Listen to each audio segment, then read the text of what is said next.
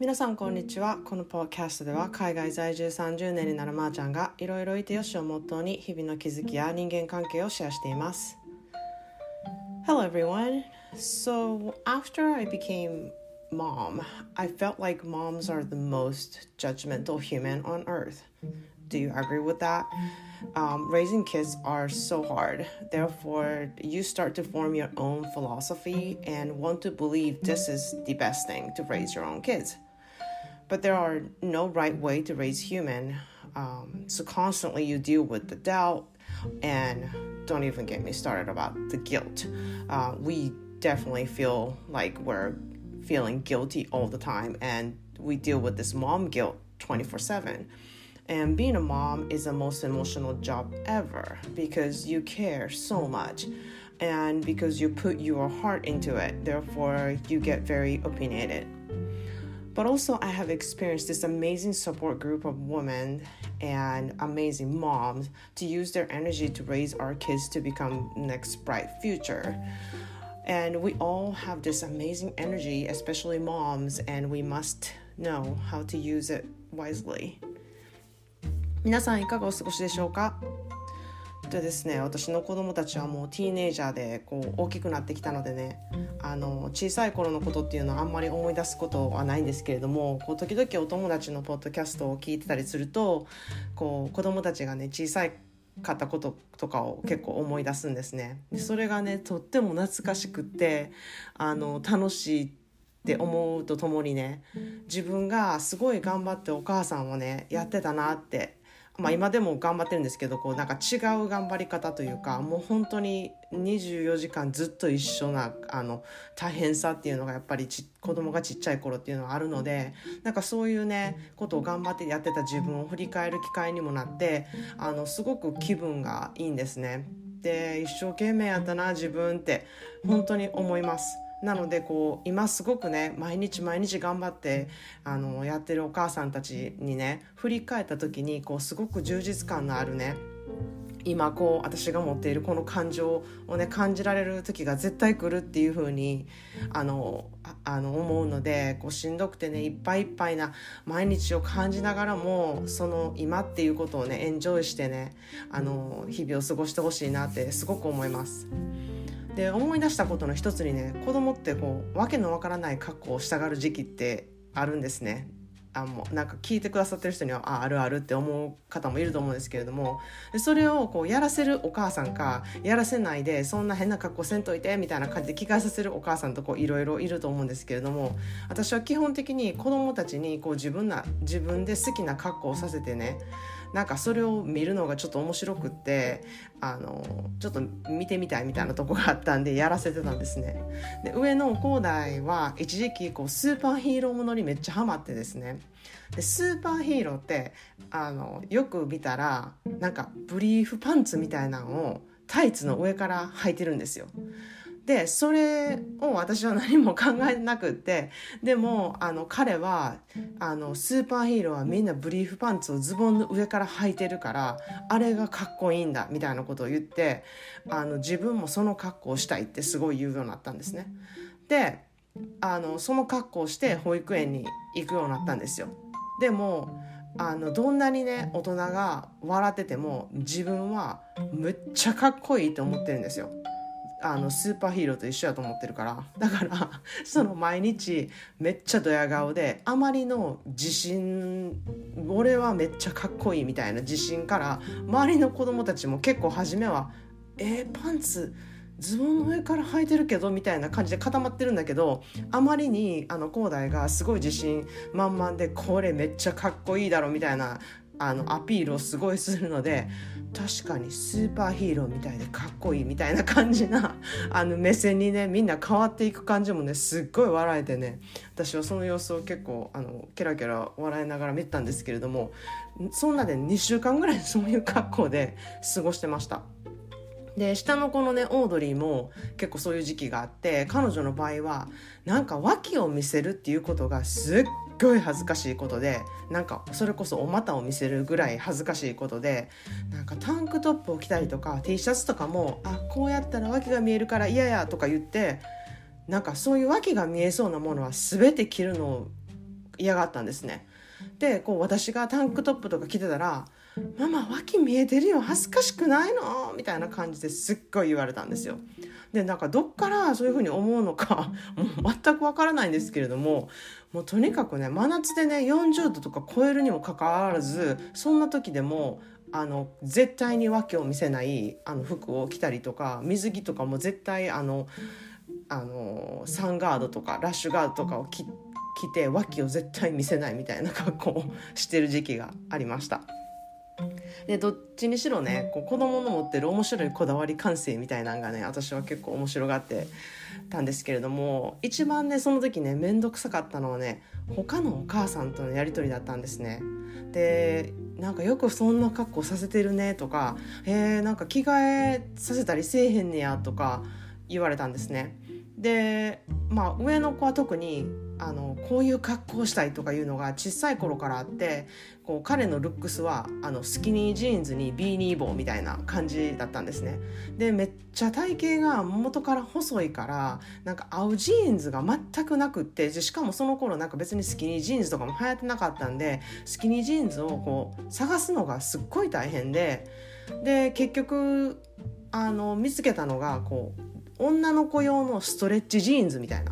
感じのを見つけてあこれやったら履けるわみたいな感じで思ったんやけどあのなんかちょっとねピンクのステッチが入ってたりとかなんかなかなかあんまりあのオーソドックスで何もこう、うん、色味がないもの普通の本当にストレッチジーンズを探すのが結構大変だったんですけども一応女子用のがあってよく見たら中にガールズみたいなこと書いてるぐらいであのあんまりバレないのであのそれを選んでねあの広大に着せたりとかしてて広大はなんか「あこれぴったり」みたいな感じですごい喜んでたんですね。であの彼もね自分で選んだコンバースがピンク色だったりとかね保育園の時とかはもう女の子がねのお友達はみんなプリンセスのドレスをすごい着たがる時期だったりとかしてあのそういうドレスを着てね保育園に行ったりしてたら「えー、自分もめっちゃ着たい」みたいなことを言ってなんかその友達とかに借りて校内も毎日カシンデレラとか白雪姫とかの衣装を着てあの保育園に行ったりとかしてる時もあったんですね。でその度結構周りのお母さんとかに「えー、女の子みたいな格好させていいの?」とかあの言われたりもしたんですねで私がなんかいやもしかしたらなんかゲイかもしれないし着たいものを着せてなんか彼がね何者か知りたいしみたいな感じの意見をね私が言うとこう顎が外れそうになったお母さんもたくさんいたんですね。でなんてこと言うのってあの思ってたお母さんもいたりそういうこと言われたりしたこともあったんですね。まあでもそれはもしかしたら彼らのね信じている宗教からなんかなんてこと言うんだろうっていう風な意見が出たっていうこともあると思うんですね。で私はこうお母さんってこう自分も本当に含めてなんですけれども他の子供とかあの他のお母さんをすごいジャッジする生き物というかそういうあの人だなが多いなっていうふうにすごく感じたんですね。でジャッジされることも本当に言われるし自分もなんかそういうねあの別にゲイかもしれへんやんみたいなことを発言することで自分はそういうことは正しいって思ってるからそういうふうに言うわけじゃないですか。なんかそういうやっぱりあの自分がこうって思ってるとかこういうふうに子育てするべきだとかそういうふうななんかことを信じてやっていかないとあの不安もいっぱいだし子育てする上で。こう何かをこう信じてやっていくっていうことをしないとうんあの不安に押し殺されるというかうんなんかそういうこともあって多分あのお母さんって結構いっぱいいっぱいだし余裕がないしっていうのであの傷つけあったりとかなんかそういうことがよくあるんじゃないかなって思うんですね。でなので子供が小さい頃はいろんなママ友と集まってみんなでサポートし合う会があったりしてこう私も参加してたんですけれどもやっぱりいろんな意見が出てくるんですね。でその中であのだんだん私もうんなんかやっぱり本当に居心地のいい人だけをそばに置く方がいいなって思うようになってあのすごく数は減ったんですね。ママ友と言われるような人のあの数はかなり減りましたで学校とかスポーツのイベントとかでもあのやっぱりお母さんが共になっていろんなことがあるしあの避けれない場所ではあるんですけれどもで特に私は人間好きでねこういろんな人と話したいっていうこともすごくあるんですけれどもあのそれは我慢してすごく距離を置くっていう関係が一番居心地いいなってあのやっと分かるようになったんですね。でまたね距離を置いてたら置いてたらでねあの人全然愛想ない人やわとかめっちゃ高ビーな人やわとか全然なんかスポーツのねグループとかにサポートするあのそういう会に入ってないからなんか付き合い悪いわみたいな感じに思われるっていうことも承知であの距離を置くっていう選択を私はしたんですね。でもそれでもやっぱり価値観の合う人はこう寄ってくるしあの子供がねやっぱりそういう価値観と合う人と付き合うようになってくるしなんか自分がそうすることで同じような距離感を持つ人がね周りに増えてきたなっていう風に感じるようになりました。できっとあの周りのお母さんもね子供たちがもうティーネイジャーになるぐらいの頃にはそのお母さん同士の付き合い方がこう分かってくる人がすごく増えてきたように思ってこうやっぱり子供が小さい頃って悩むことがたくさん多いしあのいろんなサポートグループがあるしまた余計に。であの子育てもそういう風にした方が楽っていうことでそういう機会がたくさんあると思うんですけれどもだんだん子供がやっぱり大きくなってくるとあの自分の生活もあったりとか自分の仕事があったりとかそういう風に出てくるからなんかその付き合い方のバランスがすごくあの慣れてくるというか時を経てそういう風に学んでくるんだなっていう風になんか最近は思います。でね今日はねお友達2人のママのポッドキャストを紹介しようと思います。であの1人目は杉部ちゃんって言ってあの小さい子のね3人のママのあのお母さんなんですけれども杉部ちゃんはママのサポートグループをあのオンライン上で作っているお母さんでポッドキャストでは子育て真っ最中のねなんか結構笑えるエピソードだったりとかあったかいエピソードとかもう本当に子育てを通していろんなことを真剣に考えてるっていう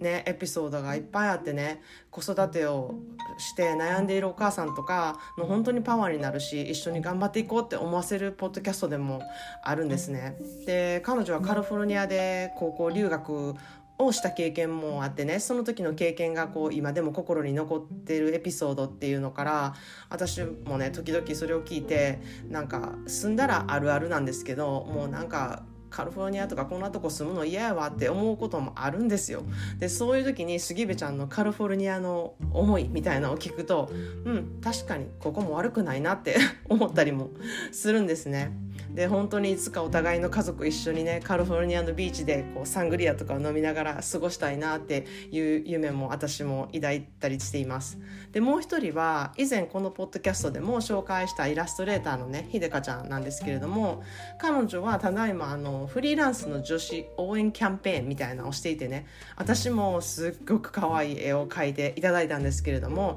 彼女にのねあのイラストに込める思いがもう本当に半端ないんですよ。